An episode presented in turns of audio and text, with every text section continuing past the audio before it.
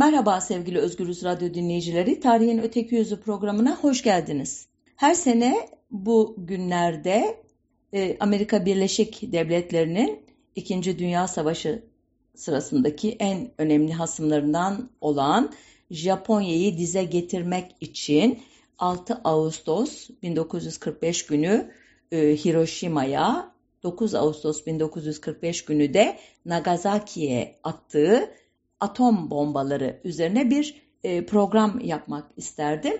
Ama yazın bu günlerinde ortada bir e, sıcak savaş ya da nükleer tehdit e, olmadığı halde e, esas olarak da erkek e, izleyicilerimin e, ilgisini çekecek bir başlıkta sizleri işte meşgul etmeye hakkım olmadığını düşünüp vazgeçerdim. Maalesef bu sene Rusya-Ukrayna savaşı, e, Kuzey Kore'nin e, Amerika Birleşik Devletleri'ne bir mesaj olmak üzere sık sık nükleer e, başlıklı füzeler fırlatması, e, İran ile e, ABD ve Avrupa ülkeleri arasında süren nükleer görüşmelerin e, çıkmaza girmesi ve son olarak da Çin'in e, Tayvan politikaları. Dolayısıyla e, tekrar e, nükleer dehşet e, dengesine e, masaya e, konması üzerine e, bu program maalesef yapılabilir oldu. Elbette ben böyle düşünüyorum ama sizler için ilginç olacak mı ondan emin değildim.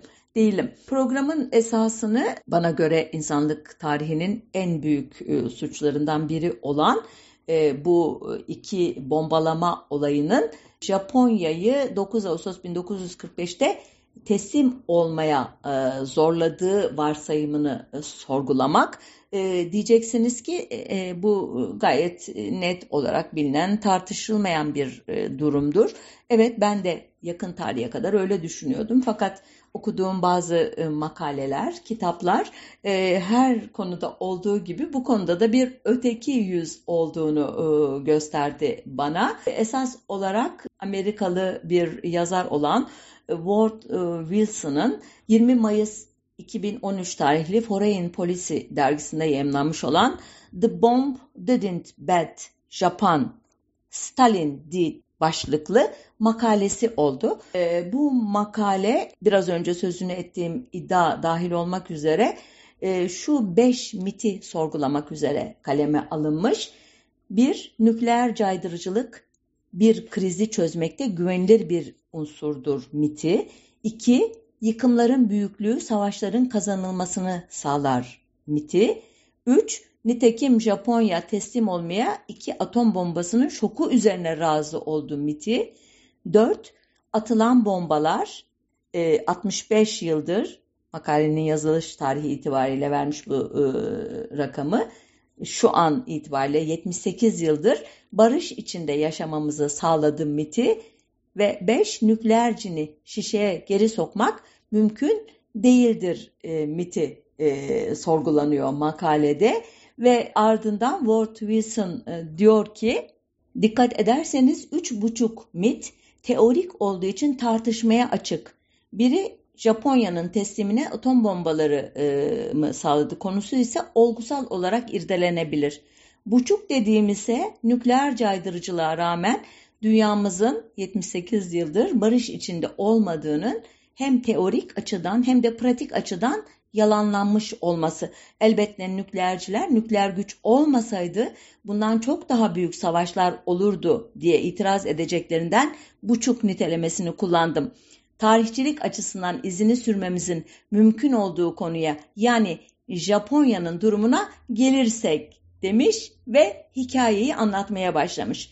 Yani bu dakikadan itibaren size aktaracaklarım benim bu makalede öğrendiğim ve kendi yöntemlerimle e, doğrulamaya çalıştığım olguların e, bir özeti olacak. Yani esas olarak ben değil Ward Wilson size anlatacak bazı şeyleri. Ben sadece aracılık edeceğim ona. Önce e, yazıda olmayan bazı bilgiler e, vermek istiyorum.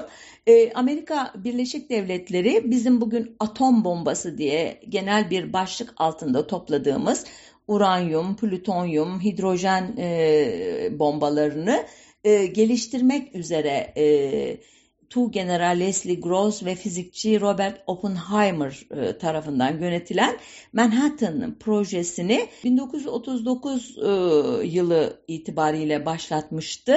E, bu proje için New Mexico eyaletinin Los Alamos bölgesinde yaşayan Kızılderili halklarından Puebloların atalarından kalma onlar için kutsal topraklar 45 bin dönümü Amerika devleti tarafından tırnak içinde ödünç alınmıştı.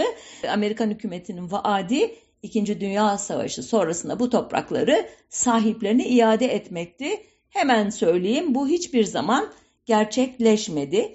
Manhattan projesi 1939 ile 1947 arasında 500 bin kişinin istihdam edildiği ve bugünkü parayla 32 milyar dolara yakın bir bütçenin harcandığı bir program oldu.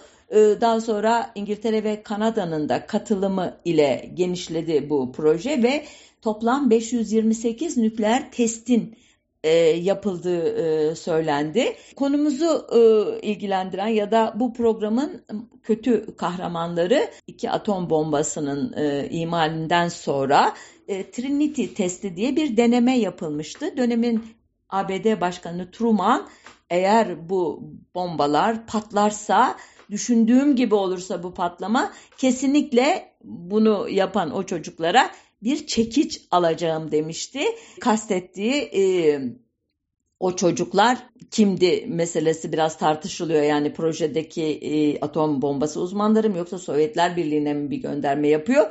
Çünkü çekiç derken Sovyetler Birliği'nin sembolü olan orak çekiçe atıf yaptığı belli idi. Trinity testi 16 Temmuz 1945 günü e, New Mexico'daki Alamogordo denilen e, bugünkü komuta merkezinin de bulunduğu yerde yapılmıştı.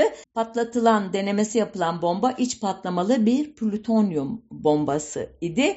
Buna The Gadget adı verilmişti. Gadget mekanik elektronik küçük cihazlara verilen bir isim İngilizce'de. Bu test yapılırken projede çalışan herkes e, çok korunaklı sığınaklarda toplanmış iken civar köylerdeki binlerce kişiye hiçbir haber verilmemiş, uyarı yapılmamıştı. Nitekim testin ardından Los Alamos sakinleri arasında kanser çok arttı. Hala toplam kurban sayısı açıklanmıyor. 1990 yılında çıkarılan radyasyona maruz kalma tazminatı yasasının süresi de sanıyorum yakın tarihte doldu. Böylece Los Alamos kurbanları e, kaderleriyle baş başa bırakıldılar sonsuza kadar. Trinity testi başarılı olunca biraz sonra daha ayrıntılı olarak hikayesini anlatacağım. Diğer iki bomba hazırlanmıştı. E, bunlardan biri Hiroşima'ya atılan uranyum 235 e, bombasıydı. Diğeri de Nagasaki'ye atılacak olan plütonyum bombası idi. Bugün e, dünyada çoğu Amerikalı olmak üzere pek çok kişi ABD Hava Kuvvetleri'nin Hiroşima ve Nagasaki'ye attığı bu iki bombanın İkinci Dünya Savaşı'nın sona erdirdiğine yürekten inanıyor. E, bana göre e, tarihin en büyük savaş suçlarından belki de birincisi olan bu bombalamalar başlangıçta müttefikler arasında çok az kişi tarafından eleştirilmişti. Büyük çoğunluk bombalamayı savunuyordu ancak 1965'te Amerikalı tarihçi Gar Alperoiz en azından görünüşte bombaların savaşın sona ermesine neden olmasına rağmen Japonya liderliğinin her halükarda teslim olmak istediğini ve muhtemelen 1 Kasım'da 1 Kasım 1945'te planlanan Amerikan işgalinden önce teslim olacaklarını savundu. Bu nedenle de bombaları gereksiz e, gördüğünü açıkladı. Yani insani, e, ahlaki, e, felsefi nedenlerle karşı çıkmıyor. Zaten teslim olacak bir e, düşmana karşı bir e, bomba atmaya gerek yoktu, ziyan etmeye gerek yoktu demeye getiriyordu. Bu e, itiraz e, üzerine de epeyce tartışıldı ama sonuçta yakın tarihe kadar bomba e, gerekli miydi, gereksiz miydi e, tartışması e, çok da radikal bir e, değişikliğe neden olmadı başlangıçtaki tezlere. Evet atılmasa belki yine teslim olurlardı ama diyenler vardı ama bunları temellendirmiyorlardı. Ta ki 2013 yılının 20 Mayıs'ında biraz önce adını andığım Ward Wilson sözünü ettiğim makalesini yazıncaya kadar ben de doğrusu bu konu üzerine pek düşünmemiştim.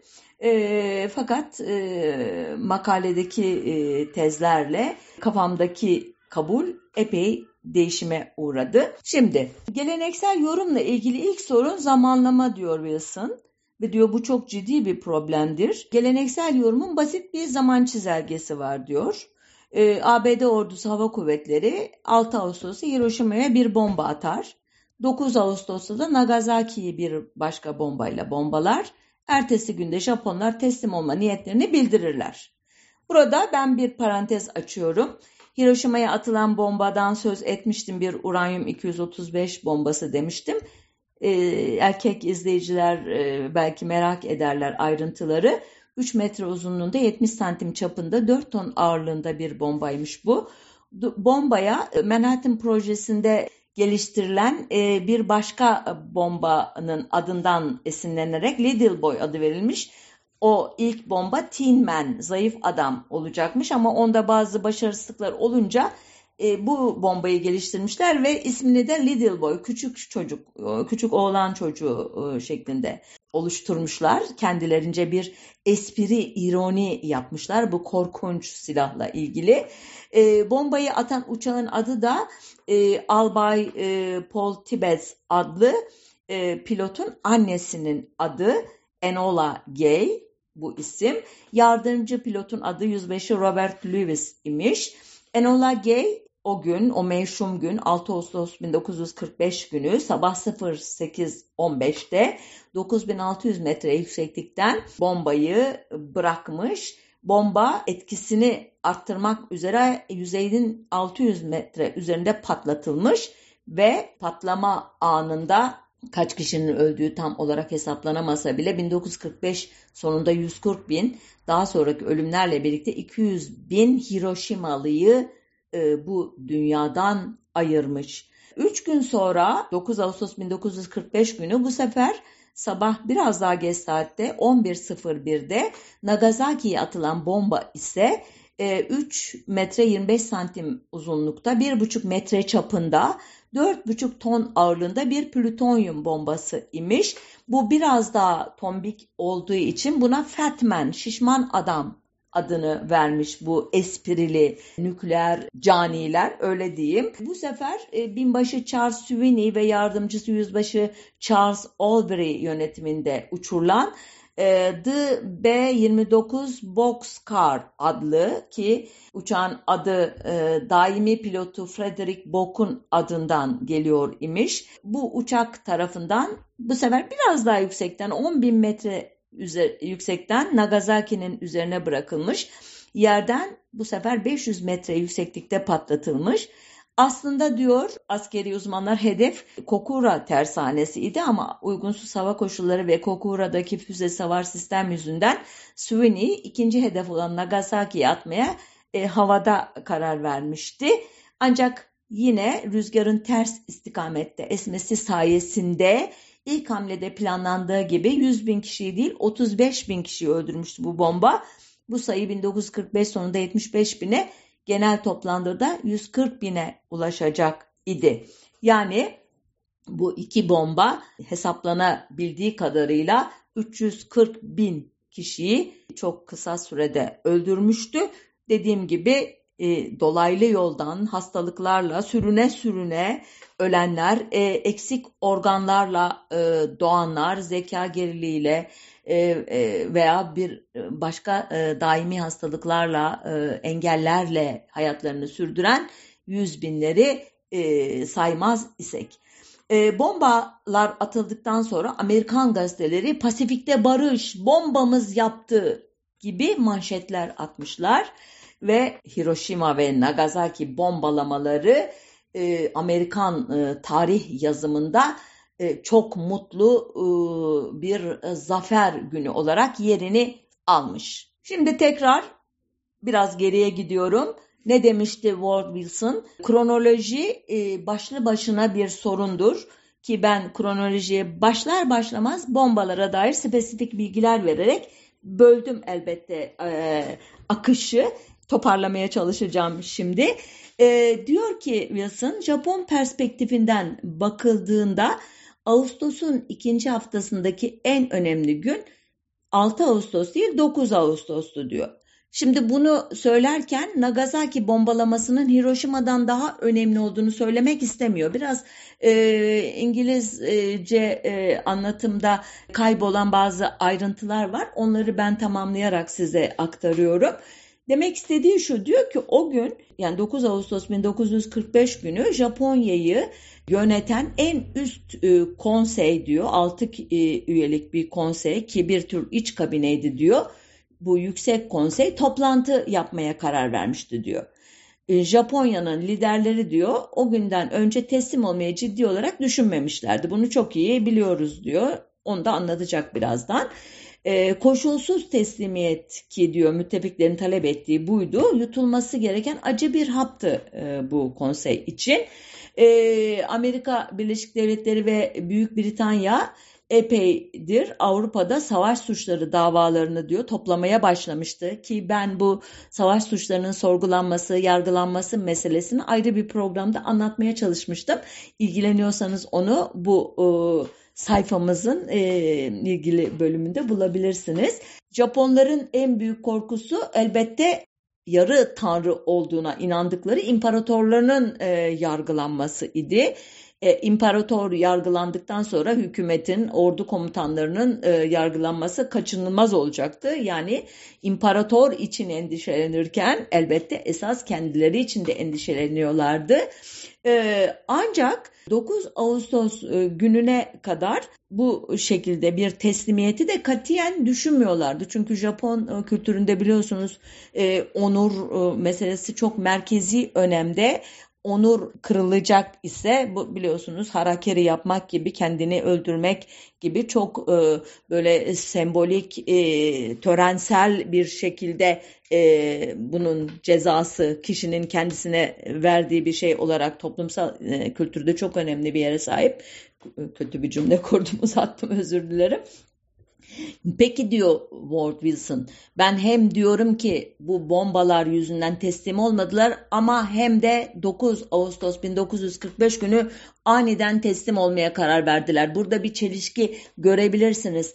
Şimdi diyor size bu e, e durumun bir çelişki olmadığını anlatacağım. Çünkü diyor 14 yıllık bir savaştan sonra o biraz daha önceden başlatıyor Mançurya falan işgallerinden. Ama bizim bildiğimiz kadarıyla e, Pasifik e, cephesindeki savaş 1937 yılında başlamıştı. Bu açıdan 1945'e kadar 8 yıllık bir süre geçmişti. 8 yıl sonra ne oldu da e, ciddi bir şekilde teslim olmak için masaya oturdu bu Japon Yüksek Konseyi. Bunun Nagasaki olmadığını diyor. Şuradan e, görüyoruz. Nagasaki bombalaması 9 Ağustos sabahı olmuştu. Ben de söyledim 11.01'de olmuştu. Halbuki diyor Yüksek Konsey teslimiyet konusunu görüşmek üzere toplanmaya toplanmıştı bu saatte. Ki bombalama haberi diyor e, bu konseye ancak öğleden sonra ulaştı. Bu açıdan Nagasaki bombalamasıyla konsey toplantısı arasında bir ilişki olmadığını rahatlıkla söyleyebiliriz diyor. E, kötü anlattım belki. Konsey daha önce karar veriyor. Bombalama 11'de oluyor. E, bombalama haberi de konsey toplantısı sürerken öğleden sonra geliyor. Peki diyor e, Ward Wilson, Nagasaki zaten 3 gün sonra olan bir bombalama. Esas olarak 6 e, Ağustos 1945 günü Hiroşima bombalanmıştı. Niye bu bombalamanın bu yüksek konseyi teslim kararını almaya zorladığını e, düşünmüyoruz diyor.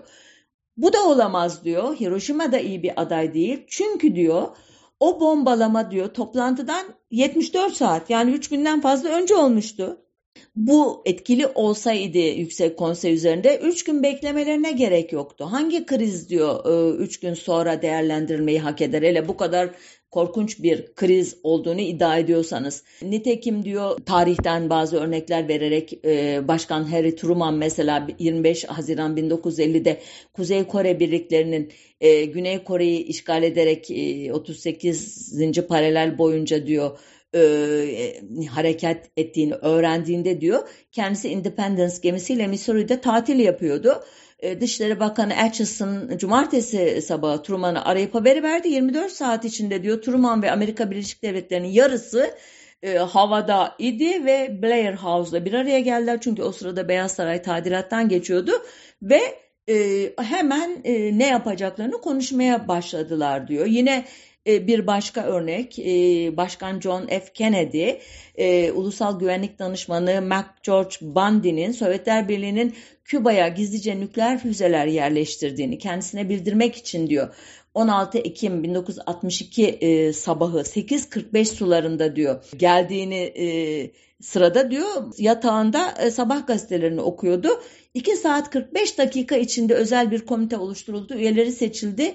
Temaslar başladı. Beyaz Saray'a getirildi bu kişiler ve ne yapılmasını tartışmak üzere e, kabine masasının etrafına oturmuştu. Yani diyor e, Hiroşima bombalaması e, gibi büyük bir e, kriz e, algılanmış olsaydı diyor kriz olarak algılanmasaydı bu bombalama Japon e, kanaat e, önderleri, liderleri, yüksek konseyi 3 gün beklemezdi diyor. Ward Wilson e, elbette e, şüphecilere onların kafasındaki e, sorulara cevap vermeyi çok iyi başaran bir e, yazar. E, bu sefer e, gecikme mantıklı üç günde kendilerine gelememiş olabilirler e, diyenlere hatta işte bombalamanın önemini yavaş yavaş anladılar. Belki nükleer bir silah olduğunu bilmiyorlardı. E, bunun farkına vardıklarında da böyle bir silahın e, sahip olabileceği korkunç etkileri anladıklarında e, teslime karar vermiş olabilirler diye düşünenlere de Diyor ki ilk olarak Hiroşima valisi tam da Hiroşima'nın bombalandığı gün Tokyo'ya saldırıda nüfusun yaklaşık üçte birinin öldüğünü ve şehrin üçte ikisinin yıkıldığını bildirmişti. Yani o, farkında idiler. Korkunç e, olay Tokyo valisi tarafından konseye çoktan raporlanmıştı diyor. Bu bilgi diyor bir, birkaç gün içinde de değişmedi. Sonuçta bombalamanın nihai sonucu başından beri açıktı. E, Japonya'nın liderleri saldırının e, sonuçlarını kabaca ilk günden daha biliyorlardı ama diyor harekete geçmediler. Üç gün beklediler. İkinci olarak diyor Hiroşima saldırısını araştıran ordu ekibinin hazırladığı e, ve e, Hiroşima'da yaşananları e, detaylı bir şekilde anlattığı ön rapor diyor 10 Ağustos'a kadar teslim edilmemişti. Bir başka deyişle karar sonrasına kadar yani teslim kararı sonrasına kadar Tokyo'ya ulaşmamıştı. Şimdi bu ne demek? Hani e, şöyle düşünenler olabilir diye. E, ilk e, bildirim Tokyo valisinin bildirimi yüzeyseldi. Fakat ordu e, raporu daha ayrıntılı olarak geldiği için ellerine ancak toplantının hemen öncesinde o zaman e, kafalarına dank etmiş olabilirdi e, diyenlere. Hayır ilk bilgiler vardı ama ayrıntılı bilgiler de teslim tarihinden sonra geldi. Yani yine 9 Ağustos'taki toplantının Hiroşima bombalamasının tam e, bilançosunun öğrenilmesi ile ilgisi yoktu demeye getiriyor ki bu bana da e, mantıklı geldi. Üçüncüsü diyor Japon ordusu en azından ana hatlarıyla nükleer silahların ne olduğunu biliyordu çünkü Japonya'nın da nükleer silah programı vardı. Hatta bazı askerler günlüklerine Jap e, özür dilerim Hiroşima'yı yok edenin nükleer bir silah olduğunun farkında olduklarını not ettiklerini e, okuduk sonradan diyor.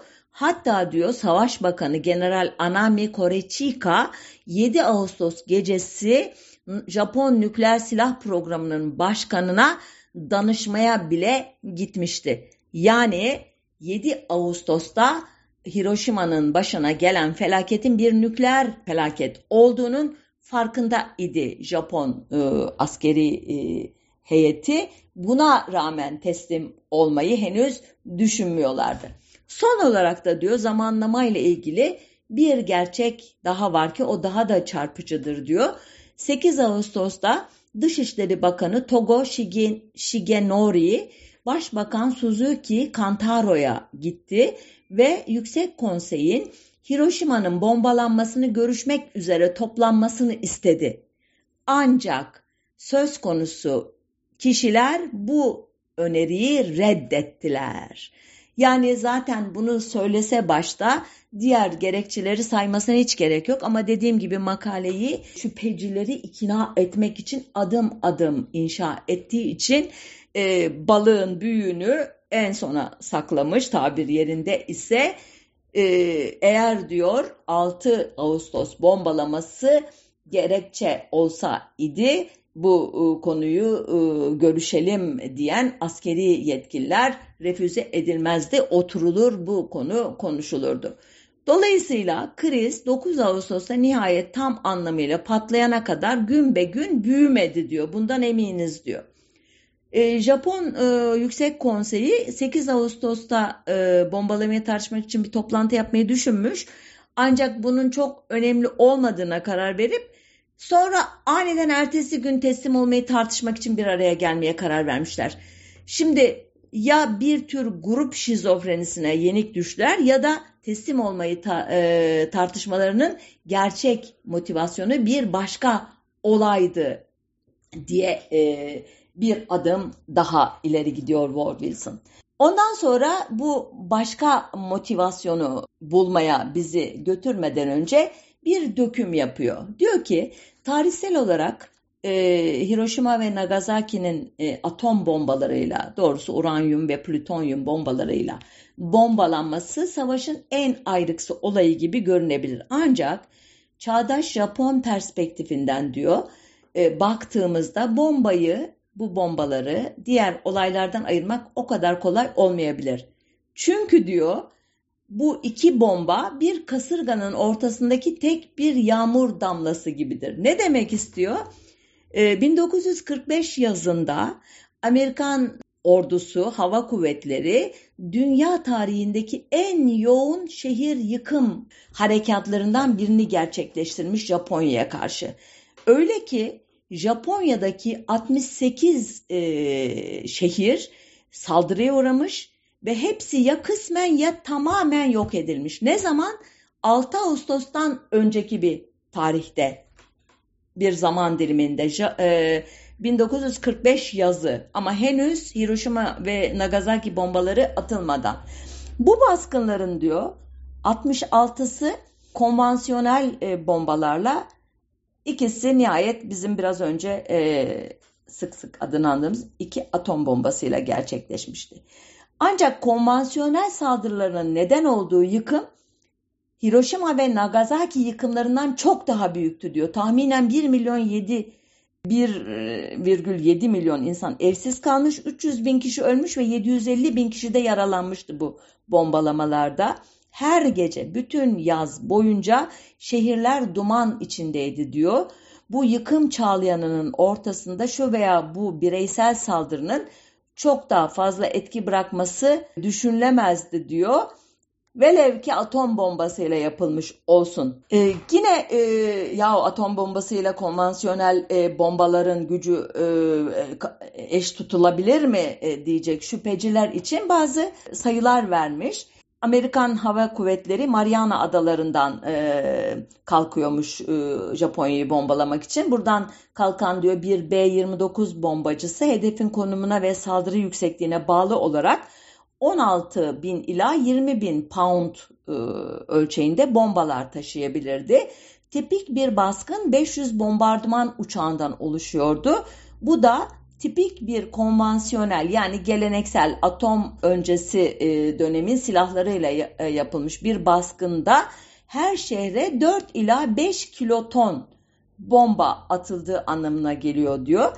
1 kiloton 1000 ton e, bir nükleer silahın patlayıcı gücünün standart ölçüsü bu aynı zamanda. Bu ölçekle ifade edersek Hiroşima bombası 16,5 kiloton, Nagasaki bombası ise 18 e, kiloton olarak ölçülmüş. Başkan Truman daha sonradan bunu 20 kilotona yuvarlamış. Yani bu sayılar esas alınırsa birçok konvansiyonel bombanın yıkımı bu iki atom bombasının yıkımına eş değer ya da ondan daha fazla e, yıkıma neden olmuş e, Japonya'nın 1945 yazında o 68 şehri itibariyle. Ward Wilson konvansiyonel e, bombalamalarda e, ortaya çıkan bilanço ile Hiroşima ve Nagasaki'yi karşılaştırmak yanlış olur diyenleri ikna etmek için bir de örnek vermiş. Japonya'ya yönelik konvansiyonel baskınların ilki 9-10 Mart 1945'te Tokyo'ya yapılan bir gece saldırısı imiş. O gece şehrin 16 mil karelik bir alanı yanmış, tahminen 120 bin Japon hayatını kaybetmiş. Bu e, sayı e, şeh, bir şehre yapılan, tarih boyunca bir şehre yapılan e, bombalı saldırılar sonunda ulaşılan en yüksek ölüm oranı imiş. Biz e, Dresden'i biliriz, e, Hiroşima'yı, Nagasaki'yi biliriz ama Tokyo e, saldırısını bilmeyiz örneğin. Nitekim 1945 yazında bombalanan 68 şehrin tümünde öldürülen insan sayısının grafiğini çıkarırsanız Hiroşima'nın sivil ölümleri açısından ikinci sırada olduğunu görürsünüz diyor. E, yok edilen mil kare sayısını çizerseniz Hiroşima'nın dördüncü olduğunu görürsünüz. Yok edilen şehrin yüzdesini çizerseniz Hiroşima 17. sıradadır. Yani Hiroşima o yaz gerçekleştirilen geleneksel saldırıların parametreleri içindedir. Ölçek itibariyle onlardan çok farklı bir yerde değildir diyor ve devam ediyor. Diyor ki e, Hiroşima'ya yapılan saldırıdan önceki 3 hafta içinde kendinizi Japonya liderlerinin yerine koyarsanız resim oldukça farklıdır. Temmuz sonu ve Ağustos başında e, Japonya hükümetinin kilit üyelerinden biri olsaydınız şehir bombalama deneyiminiz şöyle olurdu. 17 Temmuz sabahı gece boyunca dört şehrin hedef alındığına dair raporları okurdunuz. Oita, Hiratsuka, Numazu ve Kuwana. Bunlardan Oita ve Hiratsuka %50'den fazla yok edildi. Kuwana %70'den fazla yok edildi. Numazu daha da şiddetli vuruldu ve şehrin %90'ı yandı.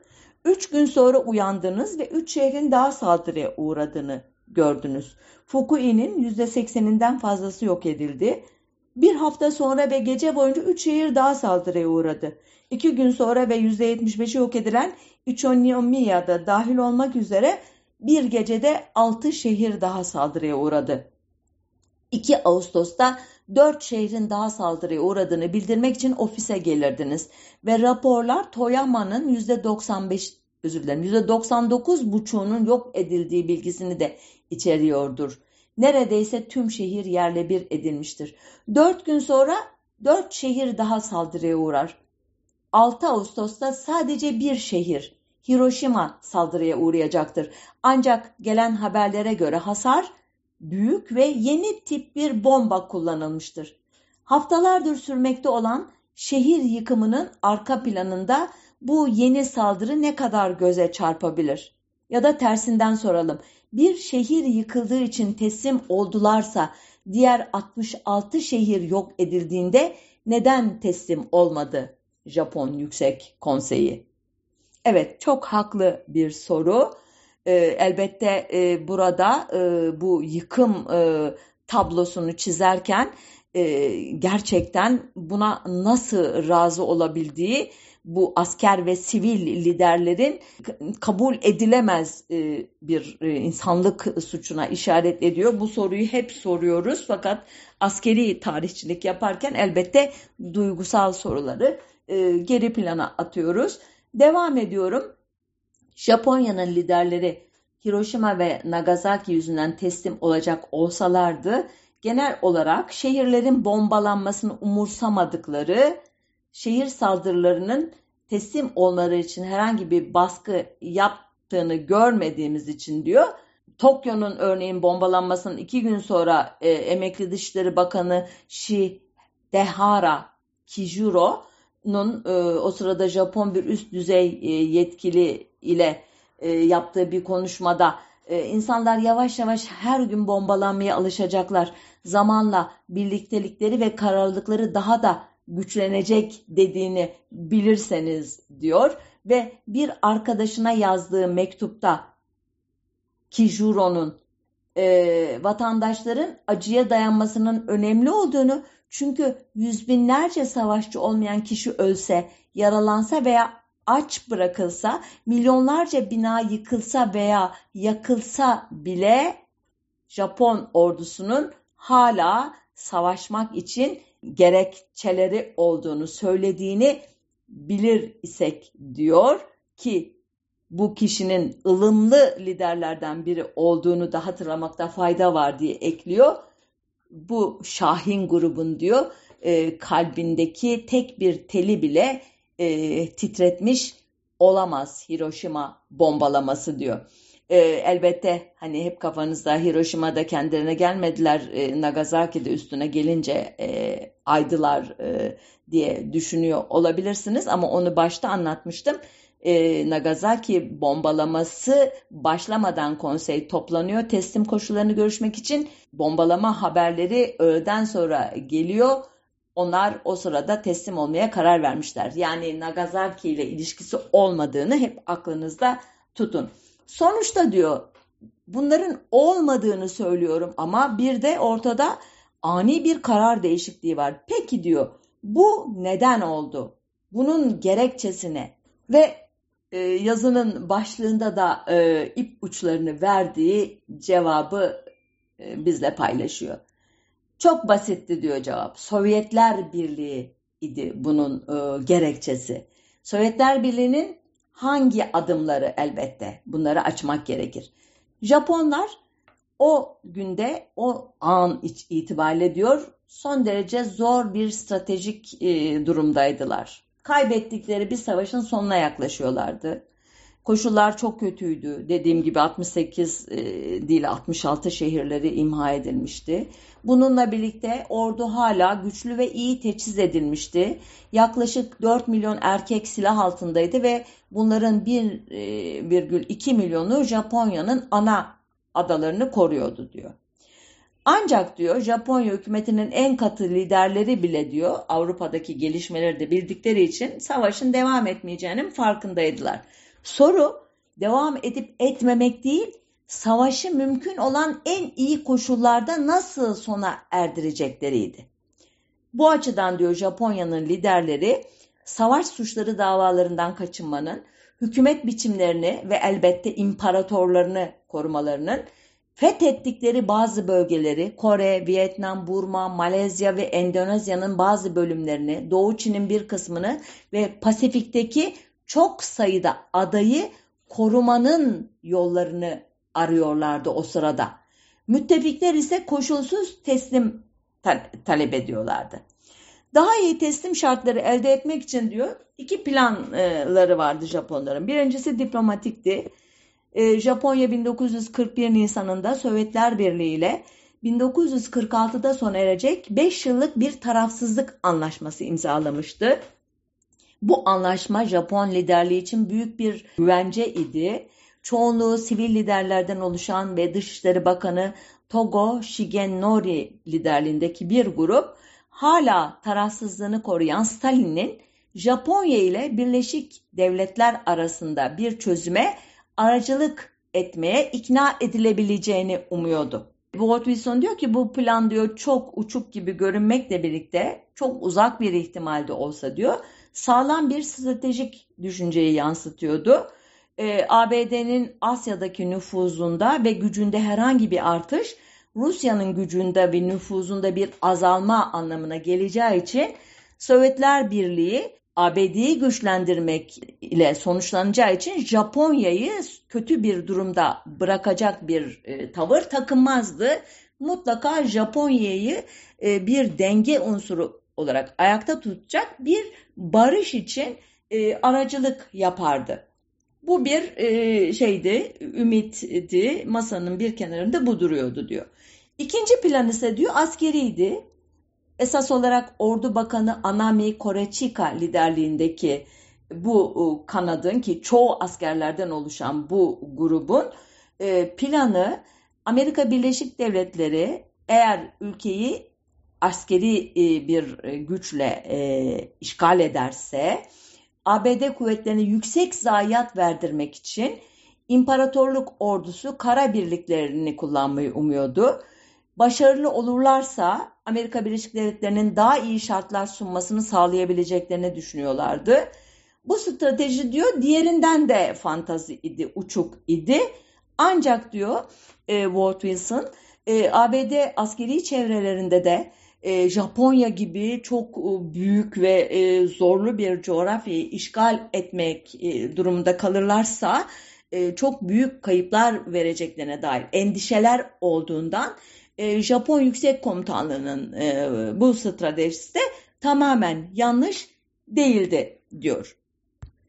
Ancak baştan beri defalarca tekrarladığım gibi Amerika Birleşik Devletleri karar alıcılarının kafalarında çok daha korkunç bir plan vardı. Manhattan projesinin e, doğrulamasını e, yapmak için Japonya'nın çok iyi bir e, test alanı olduğunu düşünmüşlerdi ve Hiroşima'ya 6 Ağustos 1945 günü uranyum 235 bombasını bırakmışlardı. Ward Wilson diyor ki işte 6 Ağustos'tan 9 Ağustos'a kadar diyor Japon karar alıcılarının kıllarını kıpırdatmamalarının nedeni şimdi sözünü ettiğim bu iki seçeneğin hala hayatta olmasıydı. Biri neydi? Diplomatik seçenek, diğeri askeri seçenek. Nitekim diyor Tagaki'nin 8 Ağustos'taki günlüğündeki kayıtlar bazı Japon liderlerinin e, hala Stalin'i e, ara bulucu olarak ikna etme fırsatı olduğunu düşündüklerini gösteriyor diyor. Ancak diyor e, Hiroşima'nın yıkımı Japonya'nın ana adalarının sahillerine yığılan birliklerin e, hazırlıklı olma durumunda da diyor bir e, zaaf ortaya çıkarmamıştı. Dolayısıyla askeri seçenek taraftarları da e, kendilerini güçlü hissediyorlardı hala. Sadece e, arkalarında daha az şehirler vardı ama yine de siperler kazılmıştı. Hala cephaneleri vardı. E, inançları e, hala güçlüydü. Çünkü 66 şehirleri yıkıldığı halde morali bozulmayan bir e, ordunun Hiroşima'daki atom bombasının daha henüz tam sonuçları bile ortaya çıkmadığı bir dönemde karar değiştirmesi için hiçbir neden yoktu. Ancak 8 Ağustos 1945 günü yani Hiroşima'dan iki gün sonra Nagasaki'den bir gün önce Sovyetler Birliği Yalta konferansında müttefiklerine verdiği söz uyarınca Japonya'ya savaş ilan ederek önce diplomatik e, seçenek taraftarlarını e, yerle yeksan etti. Savaş ilan etmekte kalmadı bildiğiniz üzere Sovyetler Birliği Mançurya ve Sahalin adasını da işgal etti e, askeri durum üzerindeki etkisi de bunun son derece dramatik oldu.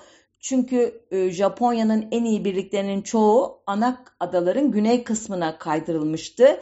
Japon ordusu bir Amerikan işgalinin muhtemel ilk hedefinin en güneydeki Kuyuşu adası olacağını tahmin ediyordu ki bu tahmin doğruydu. Amerikan e, belgeleri incelendiğinde görülüyor. Burayı savunmak için de e, Mançurya'daki Kwantung ordusu adlı çok e, seçkin askeri e, birliklerin Japonya'yı e, savunabileceğine inanıyorlardı. Ancak Ruslar Mançurya'yı işgal ettiğinde bu bir zamanların efsanevi ordusunu çok kısa bir sürede yarıp geçmişlerdi ve e, birçok Rus birliği ancak araçlarının yakıtı bittiğinde durmuştu.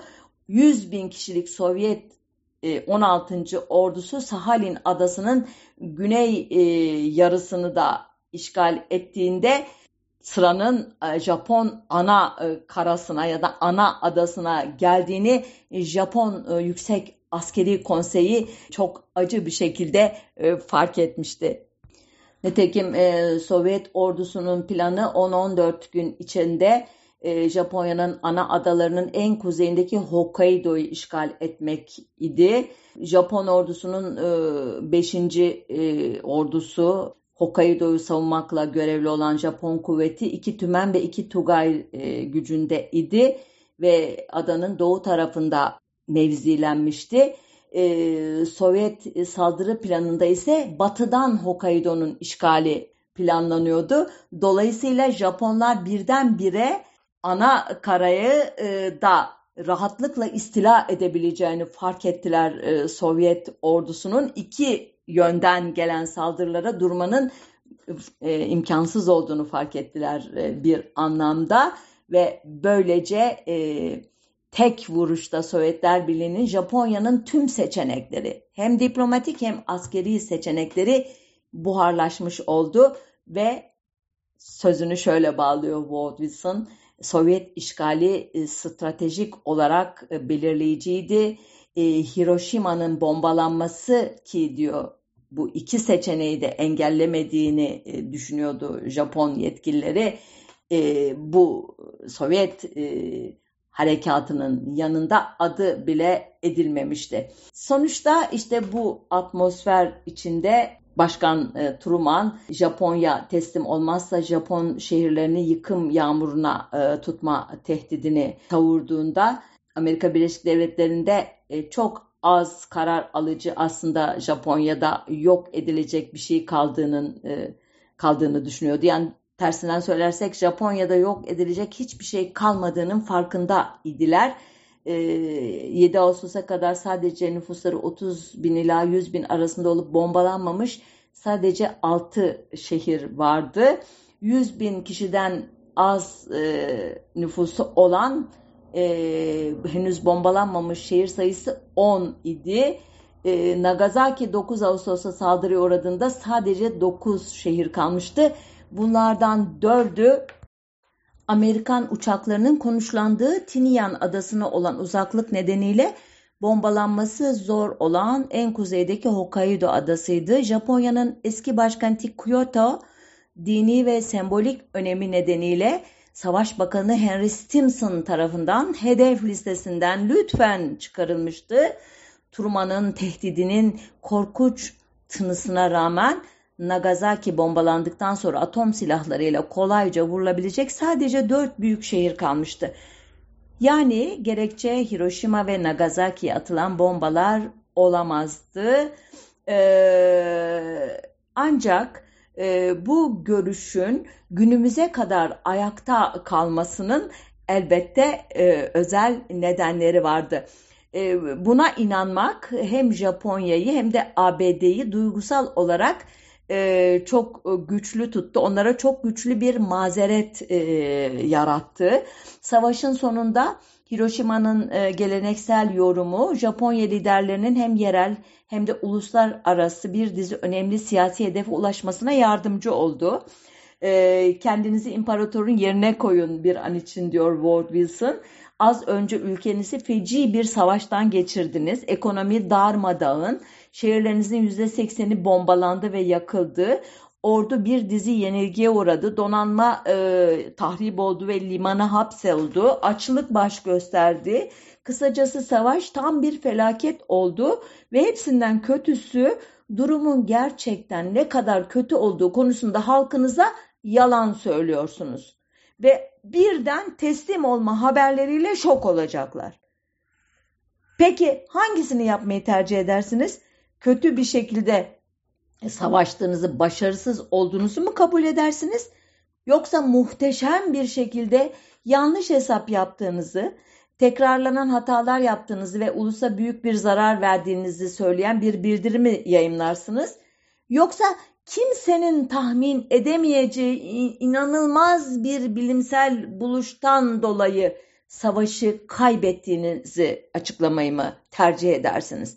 Böylece diyor tek hamlede savaşın e, bütün e, e, hasarını, felaketlerin bütün yükünü atom bombasının üstüne atmak yani atom bombasını bir günah keçisi yapmak savaşın tüm hatalarını ve yanlış değerlerini halının altına süpürmek Japon liderliğinin işine geldi. Bomba e, bu kaybı açıklamak için mükemmel bir bahaneydi. E, suçu paylaştırmaya gerek yoktu. Suçun e, yargılanmasına gerek yoktu. Japonya'nın liderleri ellerinden gelenin en iyisini yaptıklarını iddia edebilirlerdi. Ve yani bütün bu nedenlerle e, bu Hiroşima ve Nagasaki bombaları e, suçları Japonya liderliğinden uzaklaştırmaya hizmet etti. İkinci olarak diyor e, uluslararası sempati kazanmasına da e, yardımcı oldu bombalar.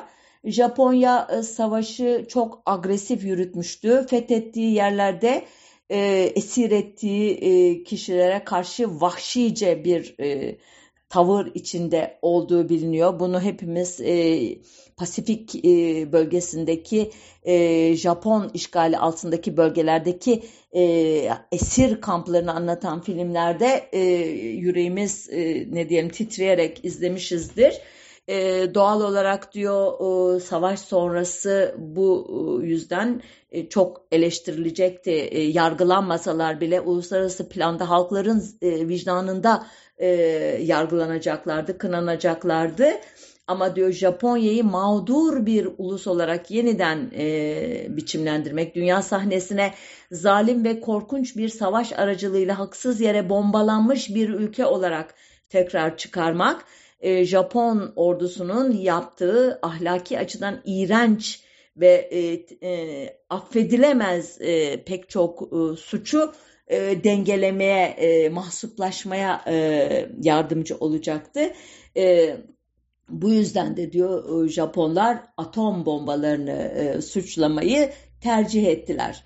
E, elbette e, bombanın e, savaşı kazandığını söylemek Japonlar kadar Amerikalı galipleri de memnun ediyordu.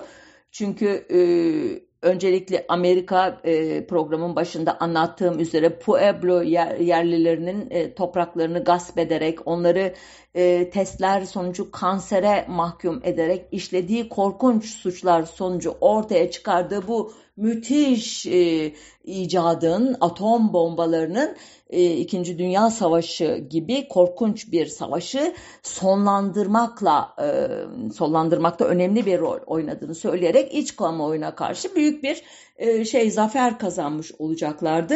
Ama daha önemlisi Japonya'daki Amerikan işgali 1950'ye kadar e, sürdü bildiğiniz üzere. Bu süre zarfında e, Amerika Birleşik Devletleri Japon toplumunu, Japon e, kurumlarını e, kendi e, ideolojisine göre kendisine doğru geldiği şekilde değiştirme ve yeniden yapılandırma fırsatını buldu. E, işgalin ilk günlerinde birçok Japon yetkili Amerikalıların imparatorluk kurumunu ortadan kaldırmayı amaçladığından endişeleniyordu. E, ayrıca üst düzey hükümet yetkililerinin çoğu savaş e, suçlarıyla yargılanacaklarından korkuyorlardı. Halbuki e, böyle olmadı. E, Amerikalılar e, bomba sayesinde kazandıkları bir zaferle üstün konuma ulaşırken Japonlar da e, bu tür e, suçlamalardan kurtulduklarına göre niye Amerikalıların anlatısını e, ne diyeyim bozmaya niyetlensinler de? Sonunda e, bombanın e, savaşı kazanması Amerikan askeri gücü e, konusunda e, dünya çapında algıları da elbette güçlendirdi. E, Amerika'nın Asya'daki ve dünyadaki diplomatik etkisi arttı. E, Amerika'nın dünya jandarmalı e, pozisyonu e, tahkim oldu. E, ve bunu sağlamak için harcanan 32 milyar e, dolarlık bütçe bugünün parasıyla gayet meşru bir hale geldi. Nitekim e, daha sonradan e, ABD'nin Savaş Bakanı Henry Louis Stimson bombaların e, savaşı kazanmak için değil Sovyetler Birliği'ne karşı siyasi bir avantaj elde etmek için kullanıldığını itiraf edecekti. Nitekim e, bu e, atom e, bombası ile sağlanan Amerikan üstünlüğü 1947'de e, Soğuk Savaş diye adlandırılan dönemin başlamasına neden oldu belki ama 1949'da Sovyetler Birliği'nin de atom bombasını yapabilmesiyle birlikte Soğuk Savaş kelimenin tam anlamıyla bir nükleer dehşet dengesinin üzerinde yükselmeye başladı. Evet bu e, projeyi, e, bu korkunç silahı üreten Manhattan projesinin e, bilim e, adamı, lideri e, Robert Oppenheimer e, 1950'lerde Amerika'yı e, kasıp kavuran anti-komünist McCarthy'ci dalganın e, o günah keçisi e, yaratma e, dalgasının kurbanı olacak ve nükleer araştırmalarda görev alma izni iptal edilecekti. E, buna memnun olduğunu tahmin ediyorum. Çünkü 1960'larda bir radyo ya da televizyon programında tam anlayamıyorum görüntülerden Oppenheimer bir dramatik konuşma yapmış. O konuşmanın bir yerinde şöyle diyor. Birkaç kişi güldü, birkaç kişi ağladı, çoğu kişi sessiz kaldı. Hindu kutsal kitabı Bhagavad Gita'daki dizeyi hatırladım. Vishnu prensi görevini yapması gerektiğine ikna etmeye çalışıyor ve onu etkileme görevini üstleniyor. Çok kollu forma girip artık dünyaların yok edicisi ölüm oldum diyor demişti bu konuşmada konuşmayı e, dinlerken aynı zamanda onun görüntüsünü de izleyebiliyorsunuz. Yüzündeki ifade e, Hiroşima ve Nagasaki'de yaşamdan ayırdığı ve e, daha sonra ayıracağı yüz binlerin ızdırabını nasıl yüreğinde duyduğunu çok iyi gösteriyor. Oppenheimer 1967'de öldü ve tahminimce bu bombanın yapımına yaptığı katkıdan dolayı her zaman utanç ve acı hissetti. Evet, burada programımızı noktalıyoruz. Nükleer e, savaş tehlikesinin gölgesinde yaşamaya alışmamak dileğiyle hoşçakalın.